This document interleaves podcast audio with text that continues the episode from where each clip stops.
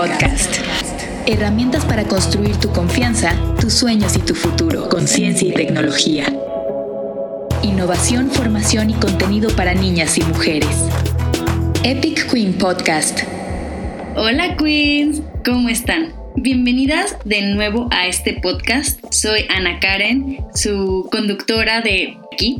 y hoy quiero platicarles que este es un programa diferente al que hemos venido escuchando los cuatro primeros episodios. Se me ocurrió la gran idea de que además de platicarles acerca de tecnología, también podemos platicar de mujeres que nos inspiran en ciencia, tecnología, ingeniería y matemáticas. O sea, mujeres en STEM. Y por eso me di a la tarea y me estoy dando la tarea de buscar mujeres increíbles en las STEM, ya sean mujeres en tecnología, ya sean mujeres ingenieras, mujeres en matemáticas, mujeres en la ciencia. ¿Y por qué es tan importante buscar a mujeres que nos representen en estas áreas? Dicen que no puede ser lo que no puedes ver.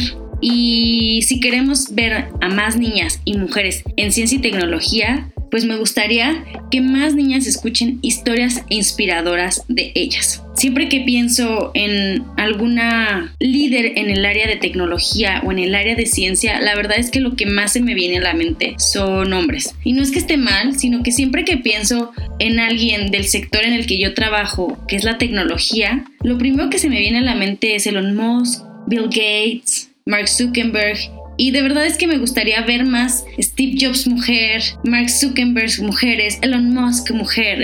Entonces, yo creo que están allá afuera. Yo creo que son más como talentos ocultos que tenemos que enseñar al público y enseñarles a más niñas y mujeres y personas en general que las niñas y las mujeres también estamos construyendo y creando ciencia y tecnología. Hoy nos acompaña Andrea Campos, una mujer en tecnología, tiene una startup llamada Yana, ya nos va a platicar ella más de Yana, pero sobre todo es muy importante resaltar que con la tecnología podemos crear lo que sea nuestros sueños y cambiar el mundo y ella lo está haciendo desde su trinchera, entonces ella está desarrollando tecnología y creando tecnología para que más jóvenes y personas puedan tener mejor salud mental. Creo que para mí era súper importante que este tema se tocara en estos momentos que estamos viviendo una contingencia y que estamos en nuestras casas y no sabemos bien qué hacer. Entonces, Creo que este tema viene mucho a la mesa, entonces vamos a la entrevista con Andrea. Epic Queen Podcast. Hola, hoy tengo a una invitada especial que les quiero presentar.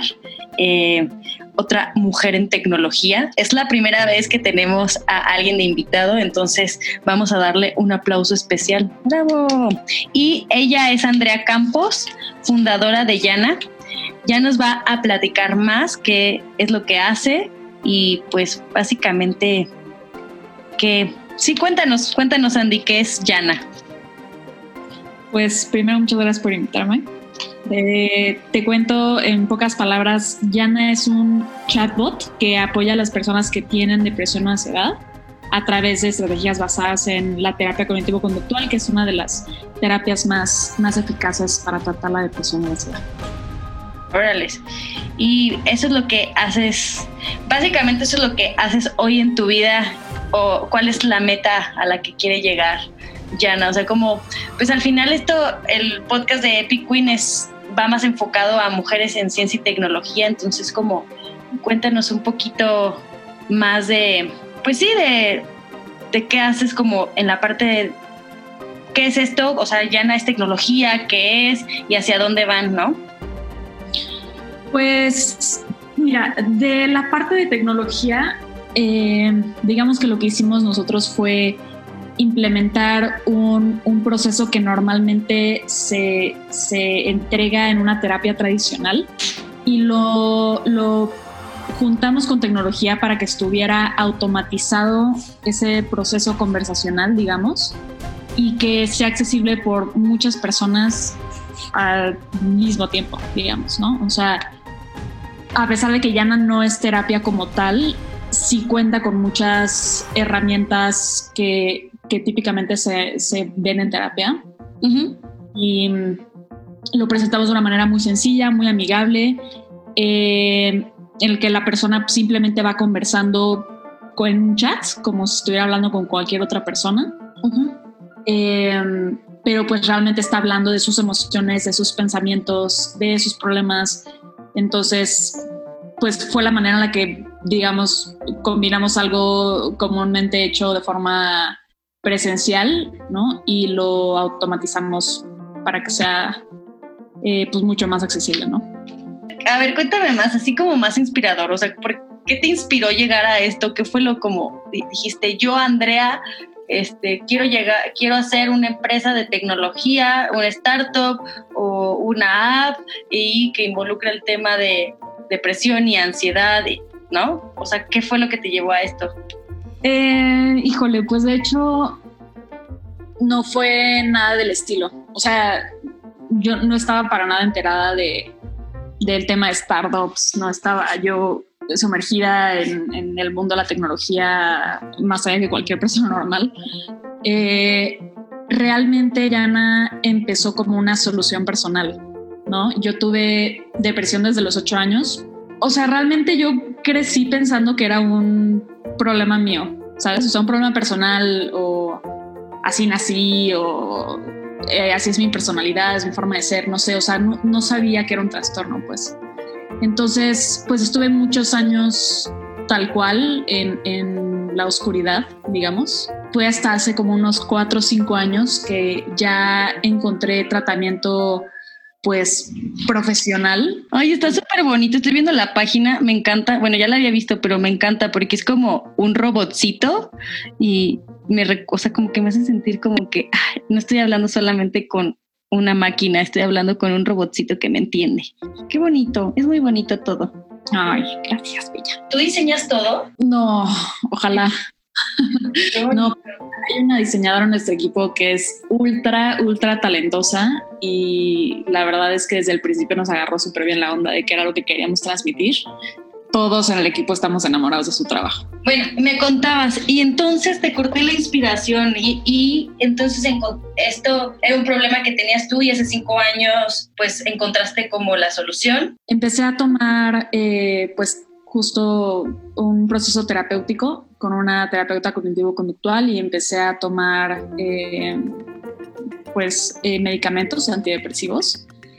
y realmente fue hasta ese momento en el que pues entendí que, que era un problema que requería de, de, un tratamiento formal, ¿no? O sea, desgraciadamente hay muy poca información sobre lo que, sobre lo que es, mucho estigma alrededor también, este, entonces, pues al principio no sabes realmente si es algo que, pues que amerita que tome medicamentos o no, que si sí, necesitas ir a terapia o no, si sí estás lo suficiente mal o no, si es algo de tu personalidad o no, realmente hay como muchos muchos temas de incertidumbre alrededor, ¿no? Entonces, pues yo encontré, te digo, mi, mi camino, digamos, evidentemente no, no todas las depresiones son iguales y no, no es igual para todas las personas. En mi caso, pues es una depresión crónica en, en el sentido en el que pues toda mi vida voy a necesitar eh, ayuda de medicamentos y, y acompañamiento de, de terapia también. Pero no toda la gente tiene depresión crónica, ¿no? Hay gente que solo se deprime una vez en su vida, este, gente que le pasa una vez al año, me explico, o sea, realmente no hay como una, una norma de cómo, de cómo funciona o cómo se ve una depresión. Eh, lo que sí es que desde que aprendí que era una, que lo que yo tenía era una depresión crónica y entendí que eso me iba a volver a pasar sí o sí, decidí yo hacer algo para prevenir la siguiente vez que me fuera a pasar. Entonces, justo cuando recibí ese diagnóstico, yo llevaba un año aprendiendo a programar. Entonces... ¿Cómo fue que aprendiste a programar? Em, pues si quieres, termíname contar eso y después más bien regresamos a cómo fue que aprendiste. O si quieres de una vez, como sea.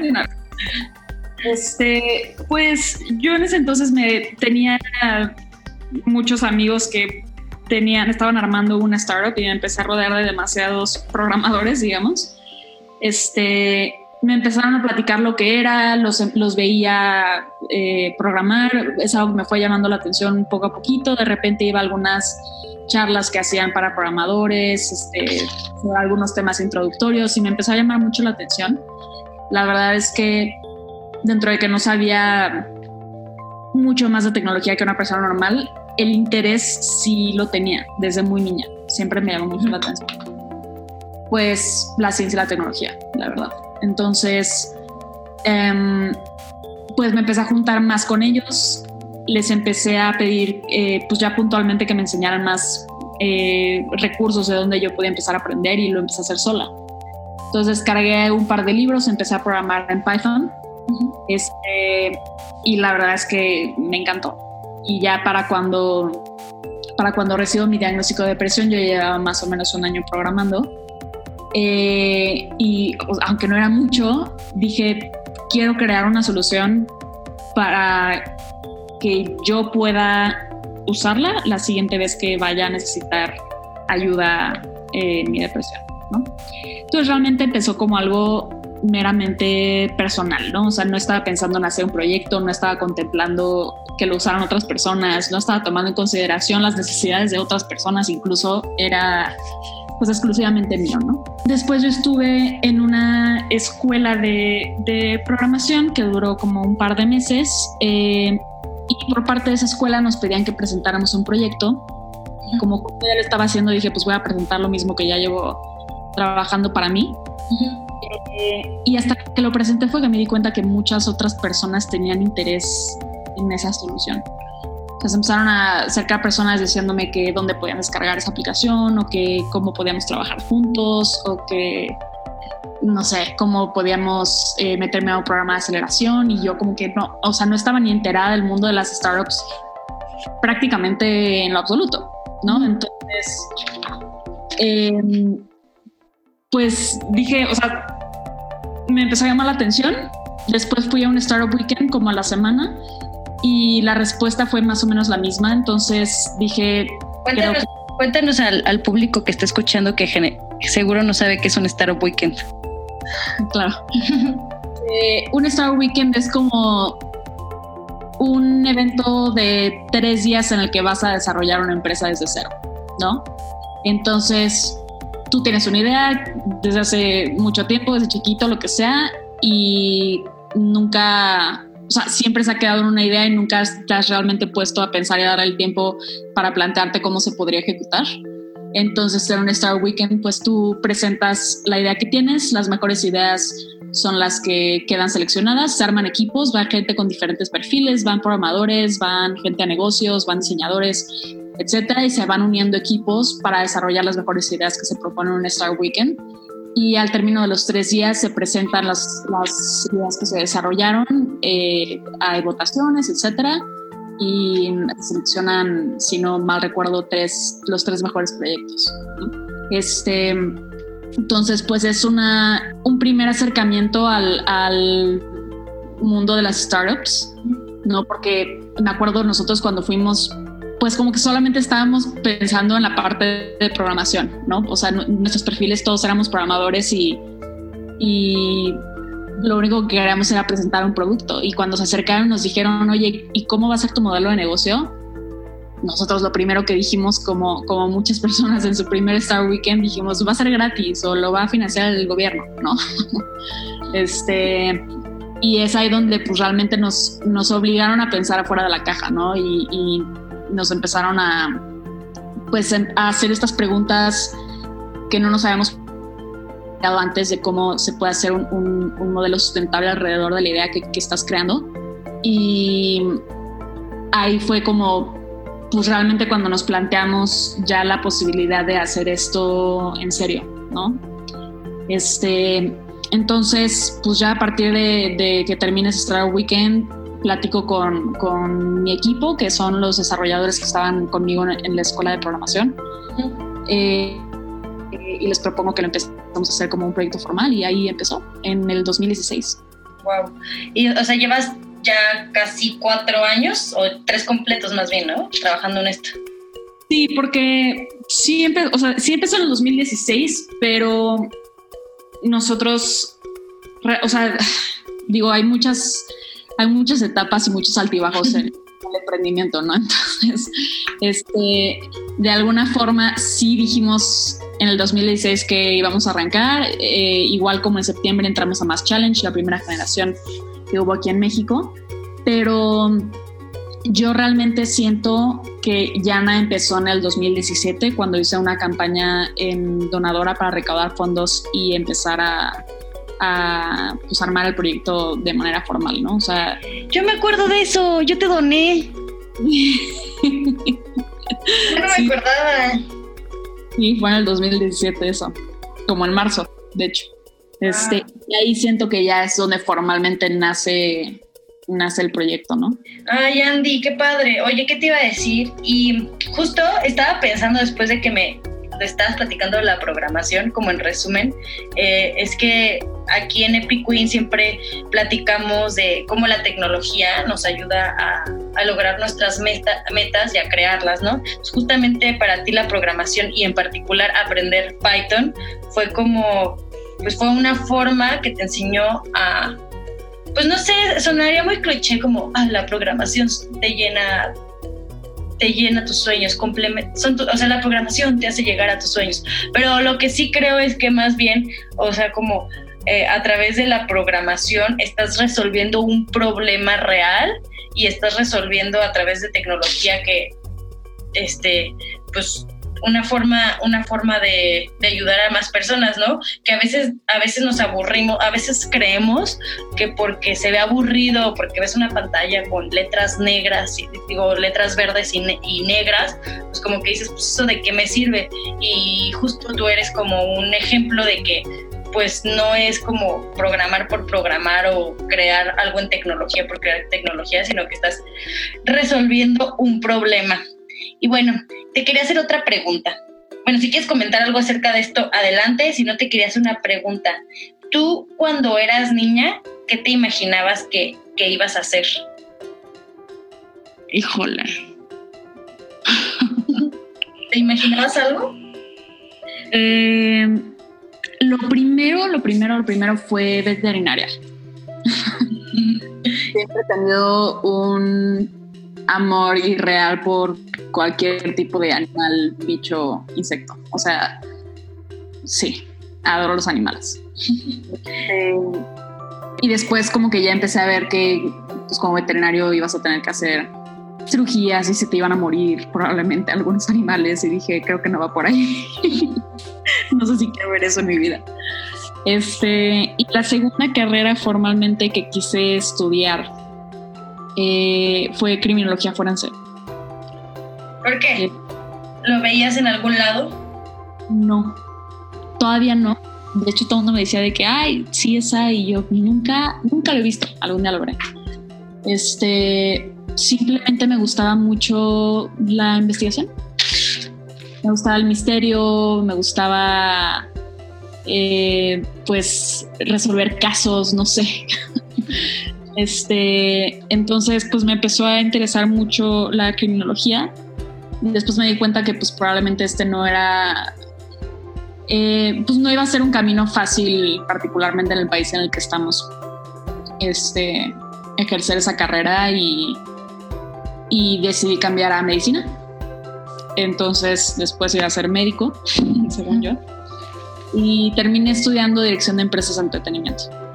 A los a los 16 años empecé a trabajar, aparte de la preparatoria, tenía tres trabajos y los trabajos eran, estaban inclinados al tema de entretenimiento. Entonces, pues ya para cuando llegó la hora de estudiar, eh, realmente no sabía, habían muchas cosas que me apasionaban, como te estoy diciendo, entre que sí, criminología y medicina, y o sea, muchas cosas siempre me han gustado y y no sabía por dónde irle, ya sabes, como un poquito el, el FOMO, o sea, voy a estudiar esto, pero entonces no voy a estudiar esto.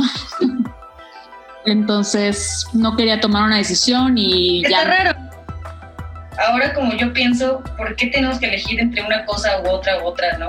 Podemos ser bailarinas y ser astronautas. Totalmente, pero en ese entonces se siente como una como una decisión, un ultimátum, como que va a ser esto y ya no puedes elegir nunca más nada. O sea, el estudio se sentía como un matrimonio, ¿no? O sea, como esto es lo que vas a escoger para el resto de tu vida.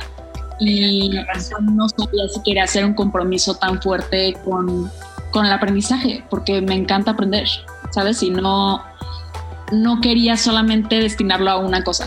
Entonces, no quería tomar una decisión, ya, estaba, ya me estaba tomando mucho tiempo, mis papás me dijeron, oye, ya estuvo, tienes que decidir algo.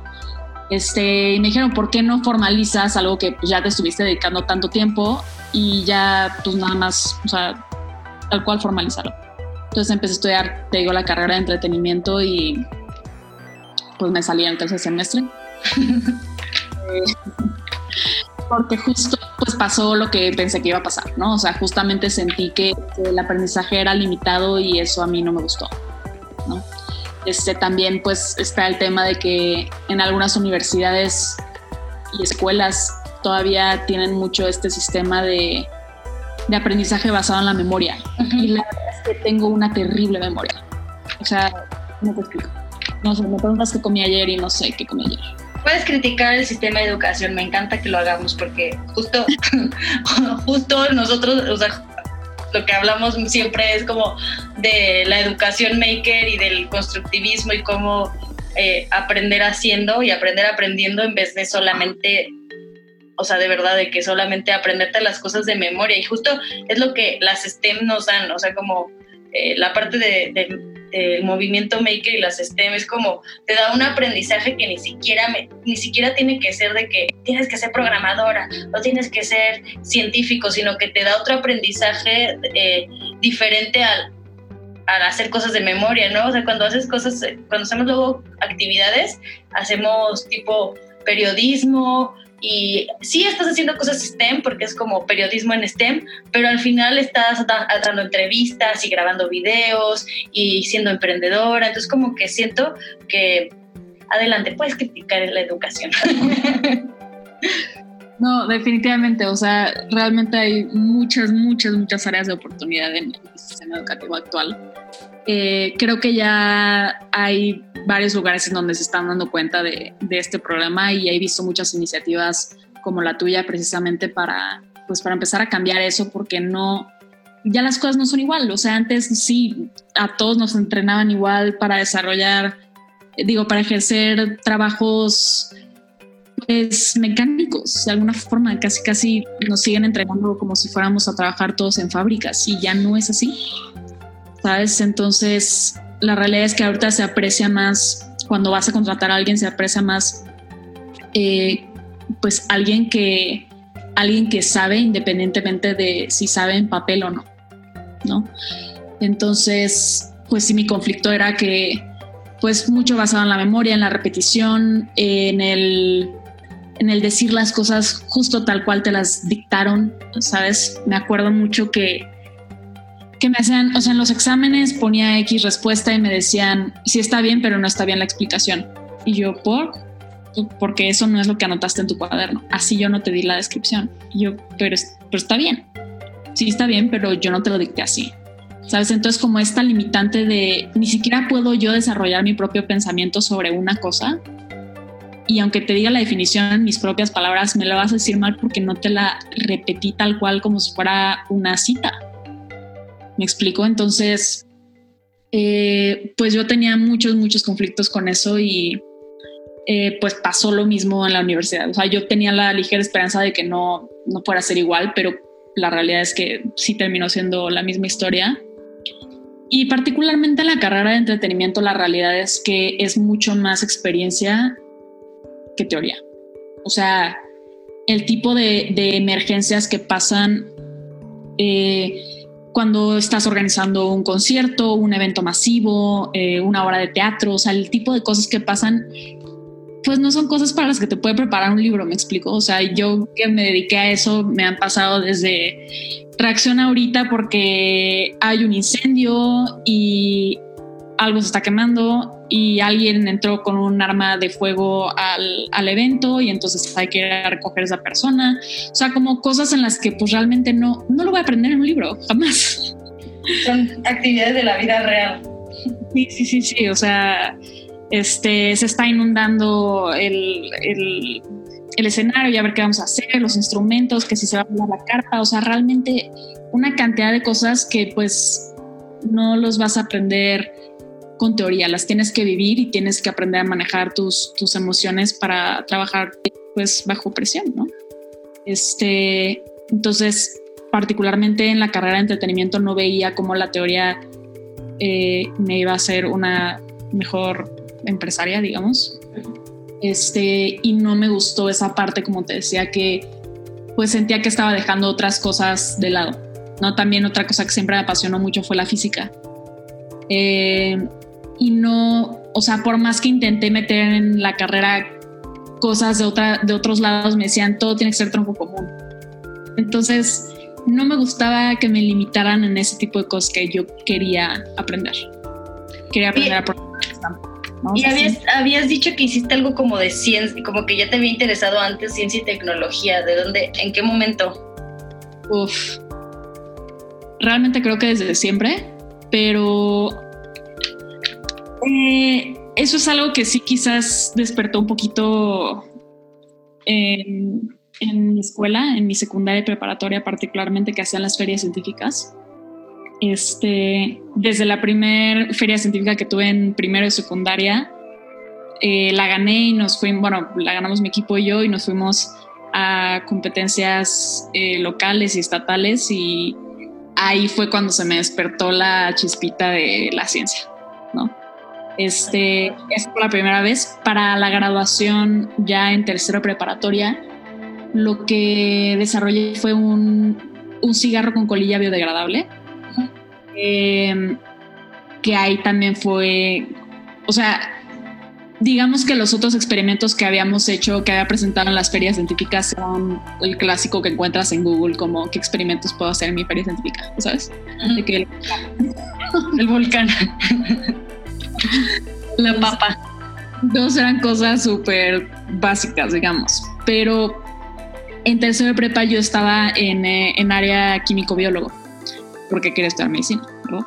Entonces, este, éramos tan poquitas personas, éramos, éramos dos personas en el área, imagínate. Entonces, al ser tan poquitas personas, pues fue una oportunidad única para aprender de una forma muy diferente. O sea, las clases pasaron de ser clases a ser pláticas y, era, y era realmente conversar con el maestro de ciencia. Me explico, o sea, era, era verdaderamente una, una plática. No era algo en el que yo te estoy enseñando y anota y escribe y te voy a probar. O sea, no, realmente era algo muy distinto y muy increíble. Me encantó esa experiencia. Eh, y pues como que me animaron mucho a, realmente querer inventar un, proyecto, ¿no? Entonces, yo en ese entonces fumaba, eh, se me ocurrió la idea de la colilla biodegradable cuando me empecé a enterar de cuánto contaminaban las colillas eh, y cuánto tiempo se quedaban en la tierra y todas estas cosas. Empecé a hacer una con algodón, semillas, ya ni siquiera me acuerdo cuántas cosas le pusimos, pero me acuerdo que fue o sea, lo hicimos realmente como un proceso científico. Hicimos las pruebas, este, medimos eh, todos los, los, químicos que salían de, de, nuestros cigarros biodegradables. O sea, lo hicimos muy formal, muy padre, muy completo. Este, ya a nivel de que lo queríamos patentar, pues. Y luego nos dimos cuenta que ya estaba en otro país.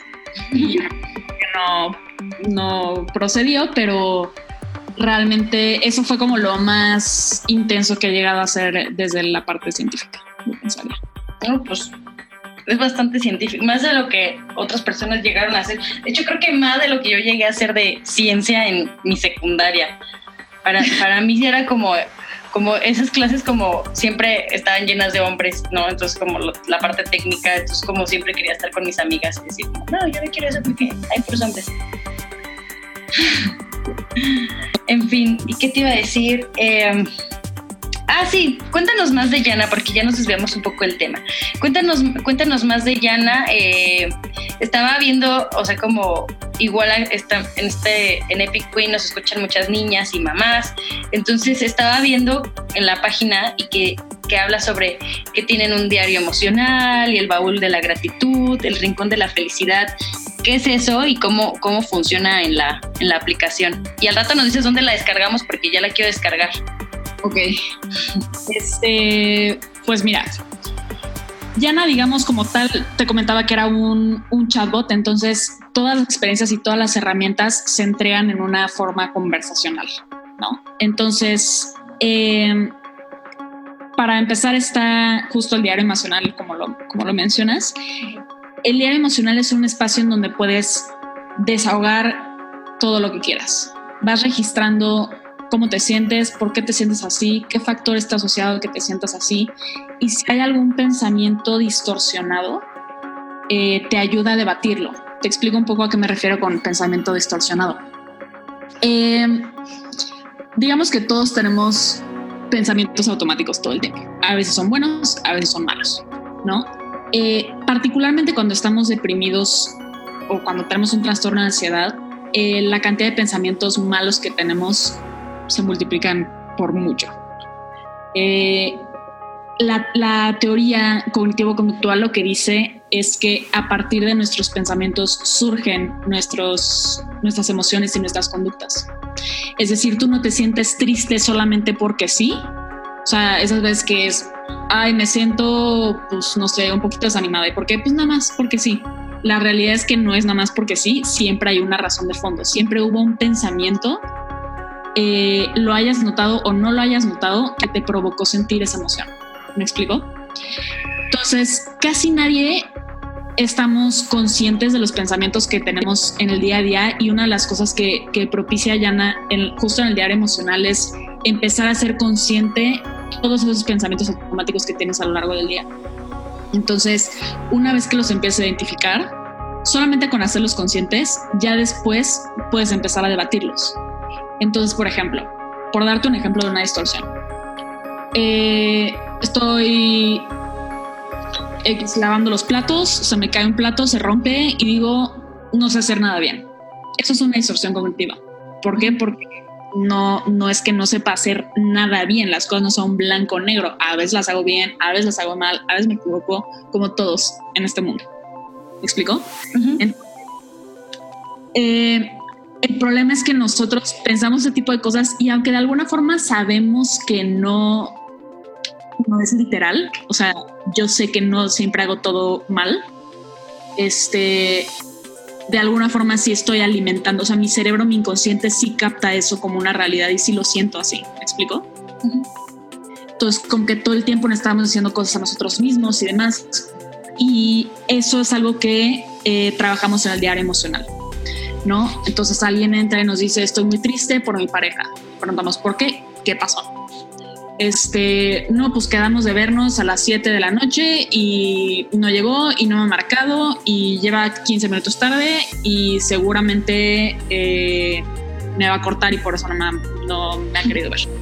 ¿Me explico? Que es algo que pasa muchísimo, te digo, sobre todo cuando estamos deprimidos tendemos a, a pensar pues lo peor, ¿no? Entonces, ya es ahí cuando empezamos a decir, ok, eh, en este pensamiento identificas X o Y cosa, se empieza a hacer una identificación de distorsiones. Cuando encontramos la distorsión en la que está cayendo esa persona, la debatimos.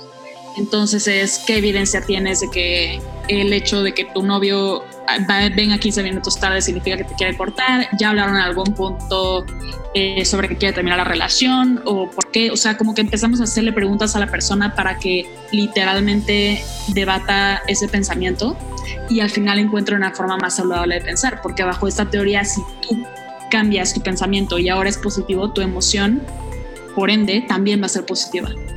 Entonces, eso es lo que se trabaja en el diario emocional y la idea es que sea algo pues de todos los días, ¿no? O sea, que te metas a registrar tus emociones eh, diario. El baúl de gratitud es literalmente un espacio para que puedas agradecer y almacenar todas las cosas buenas que te han pasado en la vida. Entonces, pues tal cual lo podemos ver como un, diario de gratitud. Eh, y el rincón de la felicidad lo pensamos como un espacio en el que tú pudieras eh, anotar todas las cosas que te hacen feliz para que cuando estás mal puedas acceder a todo ese conocimiento. A mí eso realmente pues empezó como una, también empezó como una herramienta personal porque a mí me pasa mucho que cuando estoy, o sea, cuando vuelvo a tener un, episodio de depresión, me olvida todo, o sea, se me olvidan las películas que me hacen reír, se me olvidan eh, los libros que más me inspiran, se me olvidan eh, los artistas eh, que me encanta escuchar sus voces o que me gusta verlos actuar, o sea, se me olvida todo, ¿sabes? Y es un no me gusta nada y no me gusta comer nada y no me gusta ver nada y no me gusta escuchar nada y no es cierto, pero se me olvida. Entonces ese espacio está hecho como para justo que puedas ir metiendo este meme que te hizo reír, mételo ahí. Este, este quote que acabas de leer, esta cita increíble, ponla ahí para que no, para que la puedas leer. O sea, como literalmente un, tu espacio de felicidad, ¿sabes? Este, aparte de eso, tenemos más de 80 herramientas para trabajar en muchas cosas de la vida. Tenemos herramientas para autoestima, tenemos herramientas para el descanso, tenemos herramientas para el entorno social, este, herramientas de productividad, eh, o sea, realmente como para trabajar en cualquier aspecto de, tu vida. Este, hay muchas herramientas también basadas en, terapia cognitivo-conductual eh, que están ahí disponibles en cualquier momento, ¿no? O sea, normalmente esas herramientas te las recomienda Yana en tu diario emocional. Es decir, si tú le dijiste que te sientes enojado por tu trabajo, te va, a te va a recomendar tres herramientas exclusivamente para trabajar el enojo en tu trabajo, que son de ese pool de 80 herramientas que te acabo de contar. Pero si no quieres pasar por el diario emocional y no quieres que te recomiende y te quieres ir a trabajar algo muy específico, puedes accesar desde la parte de herramientas. Básicamente eso es lo que hay adentro de la aplicación ahorita. Uy, está padrísimo. como ahorita? O sea, nada más. Oye, cuéntanos, ¿dónde, ¿dónde la podemos encontrar para que los que nos están escuchando la puedan descargar? Yo ya la estoy descargando porque de verdad, ahorita que estamos en tiempos de coronavirus, eh, siento que es el mayor momento en que necesitamos esto, ¿no? O sea, yo que estoy todo el tiempo como súper extrovertida, justo veía un meme que pusiste de ustedes los extrovertidos están bien. Entonces como estamos como cambiando todo y necesitamos justo una app como esta. Entonces dinos dónde la podemos encontrar. Mira, ahorita solamente está disponible en Google Play. Eh, yo espero, de verdad espero que muy muy pronto la podamos tener disponible para, para iOS. Por lo pronto, te digo, solamente en Google Play. Está en versión beta, es una beta pública. Nosotros estábamos corriendo una beta privada eh, pues hace nada de tiempo, pero cuando empezamos a ver todo el tema del, coronavirus, precisamente lo que dices, pues realmente por todo el, pues el aislamiento, el, encierro, todo esto, pues hay mucha gente que sí se está poniendo muy mal. Entonces decidimos abrir esa beta, hacerla, hacerla pública para que cualquier persona la pudiera descargar.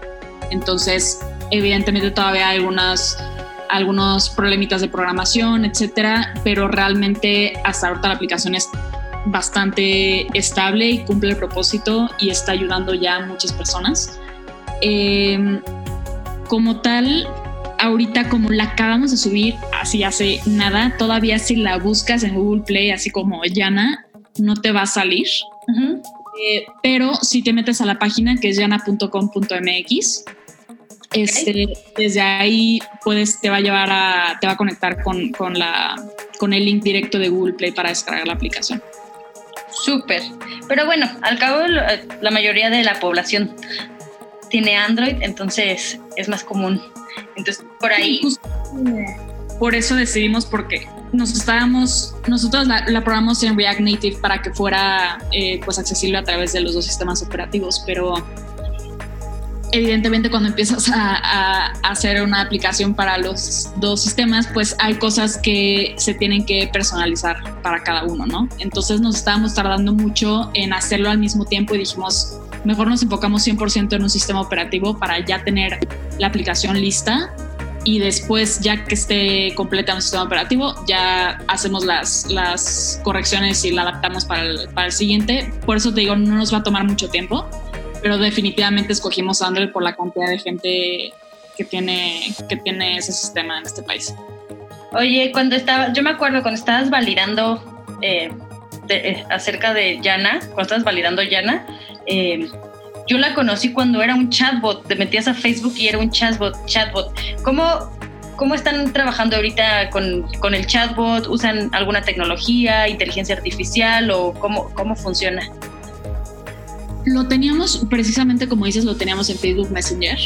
Eh, estaba todo construido en una plataforma de procesamiento del lenguaje natural de Google que se llama Dialogflow. Y la realidad es que nos está dando muchas, muchos problemas. O sea, Dialogflow no es un lugar en donde idealmente construyes todo tu chatbot, sino solamente te ayuda a procesar el lenguaje. Entonces, te explico un poquito más. Digamos que eh, ahorita hay muchas plataformas que te facilitan la construcción de un chatbot, como lo son ChatFuel, ManyChat, este, YaloChat, etcétera, en donde pues tú vas como poniendo tus cajitas conversacionales y cuando en algún punto de eso quieres procesar lenguaje natural, entonces ahí conectas eh, Dialogflow específicamente para analizar ese mensaje. Pero yo cuando, cuando empezamos a programar Yana en, para Messenger, no tenía un equipo de programación y contraté un equipo de San Francisco que pues tomaron las decisiones de hacer el chatbot de cierta manera que al final nosotros como no teníamos un equipo tan técnico pues no sabíamos qué implicaba las decisiones que se estaban tomando y no sabíamos que, que Dialogflow no era un programa ideal para construir nuestro chatbot. Al final terminó ser algo increíblemente inestable. O sea, tres mensajes se intercambiaban y ya nada se rompía. Wow. Impresionante. Entonces, y de eso no nos dimos cuenta hasta que no lo lanzamos al público, ¿no? Entonces, realmente pues tuvimos seis, siete meses programando eso y pues cuando nos dimos cuenta ya era muy tarde, ¿no? Entonces, al final esa plataforma tuvimos que desecharla y ahí fue cuando nos planteamos si queríamos corregir las cosas para que funcionara a través de Facebook Messenger o si queríamos pues pivotear y, empezar de cero pues otra cosa, ¿no? Entonces, esto pasó justo en enero de este año. Como la primera semana de enero fue cuando nos planteamos eso y cuando vimos que no era, no era estable la otra plataforma y decidimos pues abandonar Messenger y irnos a nuestra propia aplicación al final terminó siendo la mejor decisión porque ahorita no sé si has visto todos los cambios que han habido en Facebook Messenger. Este, la plataforma ya cambió completamente el diseño y todo. Sí, o sea, realmente el, tema de tener un chatbot ahí ya, ya está. O sea, no sé qué estaría haciendo en este momento de mi vida si no nos hubiéramos cambiado. realmente estaría muy preocupada. Muy preocupada. Y pues también esta parte de estar dependiendo de Facebook era algo que nos limitaba mucho también, ¿no? O sea, no era tanto el tema de pues de dependencia, sino la falta de control. O sea, que de repente se caía el sistema de Facebook. Sabemos que no pasa mucho, pero pues evidentemente llega a pasar. Eh, y el hecho de que nosotros como Yana no podamos hacer absolutamente nada para cambiar eso, era algo que nos daba mucha impotencia. ¿Sabes? O sea, el no, no puedo debuguear, o sea, no, no puedo ver en dónde está el error, no puedo corregir nada, solo me queda esperar a que Facebook lo resuelva. ¿no? Y si Facebook el día de mañana cambia sus políticas, nosotros tenemos que cambiarlas también. O sea, realmente era algo que pues no, no era ideal, ¿no? O sea, para hacer las pruebas beta y para validar el concepto fue muy bueno, pero ya como, como algo sustentable realmente no, no era por ahí, ¿no? La verdad es que sí terminó siendo la mejor decisión la aplicación. Y la verdad es que también es que Facebook ya va para abajo, ¿no? O sea, como que, pues sí, no mucha gente ya, y sobre todo tu público, ya los jóvenes no usan Facebook. Bueno, sí. no usamos los jóvenes. Ah. No, justamente tal cual como lo dices, eh, cuando nos empezamos a plantear la, posibilidad de cambiar aplicación y dejar Facebook para siempre, este, mucha gente empezó a salir, yo digo que empezaron a salir del closet, ¿no? O sea, como que siento que era como ese exnovio incómodo que tenía yo y que nadie me quería decir como, oye, no te conviene. la gente, ay, qué bueno, me cae increíble, súper bien. Hasta que corté con Facebook Messenger, la gente me dijo, oye, qué bueno que lo dejaste.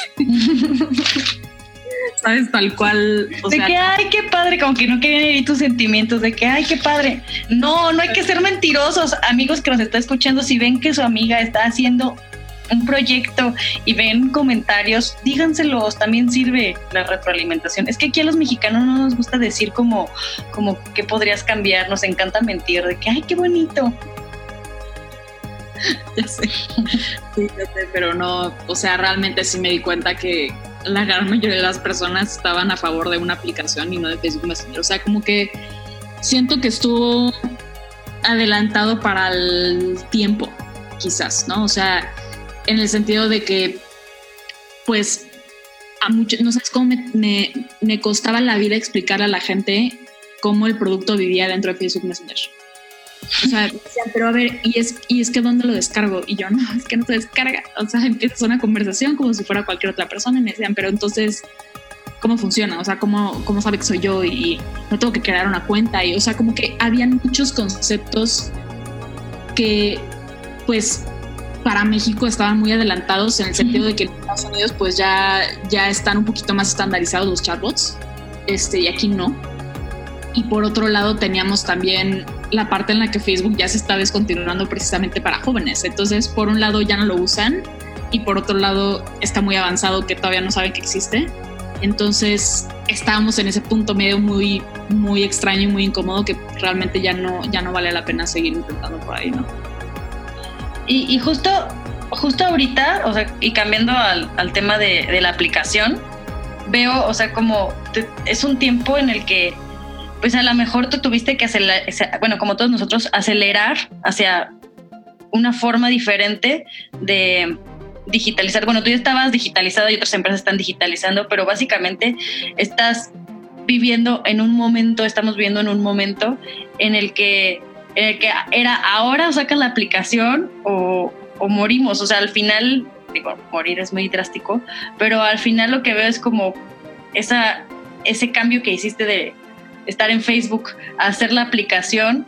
Si hubiera seguido en Facebook ahorita en, en, el, en este momento de que estamos en pandemia, este, no tal vez no hubieras podido hacer tantas cosas como lo estás haciendo ahorita, ¿no? Y es cuando más gente va a usar tu aplicación, es cuando más gente necesita esta ayuda. No, totalmente de acuerdo, totalmente de acuerdo. Realmente, o sea, de verdad, de verdad no sé qué estaría haciendo si seguiremos ahorita en Facebook. O sea, fue realmente un, un movimiento muy, muy bien hecho en su momento, ¿no? O sea, este, sí nos salvó. O sea, yo creo que ya podría declarar casi casi la empresa en quiebra si a estas alturas estuviéramos en Messenger justo con, con, pues con la crisis económica que se avecina. Este, ya está aquí a la, a la, vuelta en cuanto se vaya el coronavirus o si no es que ya. Y sin un producto fuera de Messenger, ya realmente ya sería nuestro fin, me explico. O sea, ya será cuestión de meses para que ya y pues, ¿qué te iba a decir? Este, no, y justo estamos viendo como todas las empresas y como todos la gente que estamos como eh, pues en emprendimiento que no tenía tan tecnología o no tenía desarrollado, estamos cambiando y ahí vamos a ahí sí vamos a ver cómo vamos a empezar a ver más gráficas exponenciales que la del coronavirus, o sea, de cómo cambió también la tecnología de forma exponencial.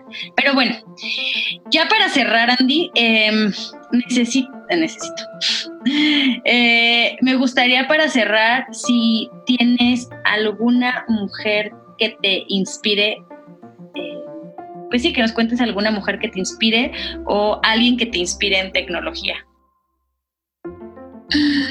Elon Musk. Elon Musk. O sea, está bien, está bien. No hay una Elon Musk mujer. Si hubiera una Elon, tú, tú eres como Elon Musk, Andy. Si hubiera una Elon Musk mujer, habría más niñas en ciencia y tecnología, estoy segura. En fin, ¿qué te inspira de Elon Musk? Sí, o sea, sí, sí, sí tengo que, confesar que aquí, bueno, nosotros tenemos eh, Startup House, entonces vivimos juntos los que trabajamos en el equipo y en el refrigerador tenemos una, una imagen de Elon Musk que dice, ¿qué haría Elon Musk?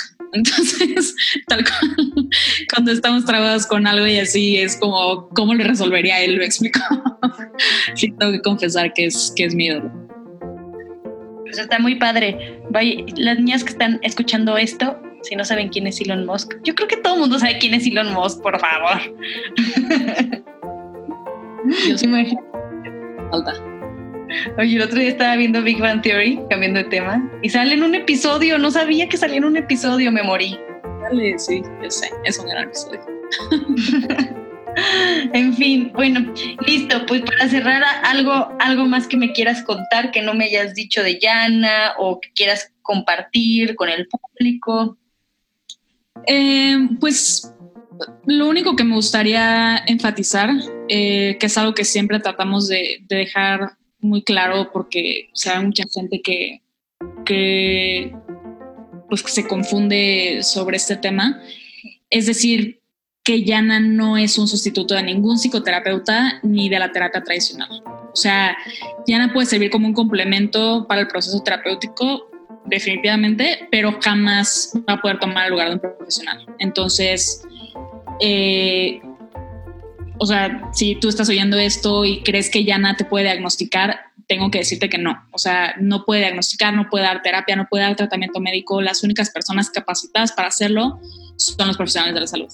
Yana te puede brindar herramientas de bienestar como las que ya platicamos hace ratito, este, te puede ayudar a monitorear síntomas incluso, pero como tal no es, no es un reemplazo de terapia. Entonces, si realmente tienes síntomas fuertes que están pues incapacitando tu vida diaria, busca ayuda profesional. De hecho, también adentro de Yana, hay en, en, la parte del menú hay una sección de ayuda en donde vas a poder encontrar un director de terapeutas. En caso de que tú no conozcas alguno, no sepas con quién ir, eh, hay ahí 10 eh, terapeutas recomendados que atienden todos por videollamada y también hay una línea de atención en crisis en caso de que se encuentren en crisis, pero no jamás utilicen a, a Yana como un, como un reemplazo profesional porque no lo es en lo absoluto.